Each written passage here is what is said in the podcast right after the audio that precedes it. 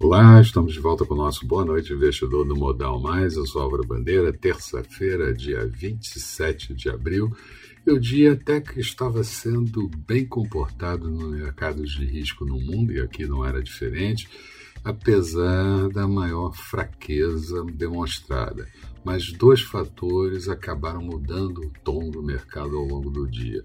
De um lado, a avaliação de que os juros americanos tiveram uma escalada depois do leilão de títulos de sete anos e também esperando a reunião do FONC e do FED sobre política monetária, e de outro, investidores preocupados com a dança da cadeira na equipe econômica de Paulo Guedes.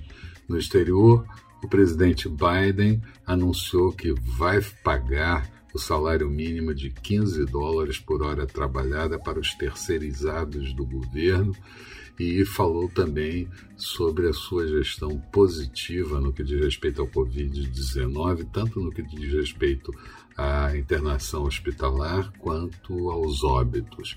E o governo dos Estados Unidos também relaxou o uso de máscara em locais públicos arejados e sem grande aglomeração.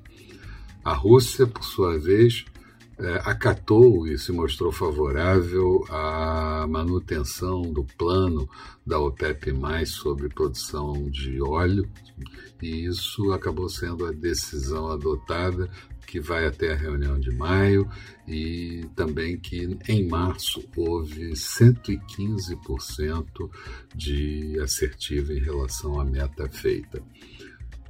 No segmento local, preocupou, claro, a troca de membros da equipe econômica e a defecção de outros membros, permitindo uma leitura da fraqueza de Paulo Guedes no comando e espaço para a recriação de ministérios e, com isso, a predominância do centrão no governo de Bolsonaro. Mas mais detalhes sobre o que aconteceu ao longo do dia você certamente encontra no texto associado a esse vídeo que nós vamos colocar no blog do Modal Mais. Passa lá, dá uma olhada e vê o que, é que você acha. Resumo do dia: a Bovespa terminou com uma queda de um ponto percentual, índice em 119.398 pontos, Dow Jones estável e Nasdaq com uma queda de 0,34%. O petróleo WTI negociado em Nova York barril a 62 dólares e 94 centavos, uma alta de 1,66%.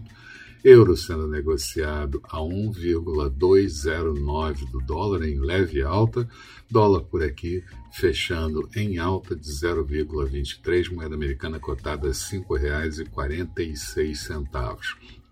Na agenda de amanhã, a semana toda complicada de agenda. Vamos ter a confiança do consumidor e a confiança do comércio referente ao mês de março, a nota de mercado aberto e a dívida pública relativa a março e dados do CAGED, além do fluxo cambial da semana anterior. Na, nos Estados Unidos, o saldo da balança comercial de março discurso do presidente do Fed, Jerônimo Powell, após o comunicado da decisão do Fed. Além disso, os estoques de petróleo e derivados na semana anterior pelo Departamento de Energia americana. Eram essas as considerações que eu gostaria de fazer. Uma boa noite a todos. Eu espero vocês aqui amanhã bem cedo com o nosso Bom Dia Investidor. Até lá, então.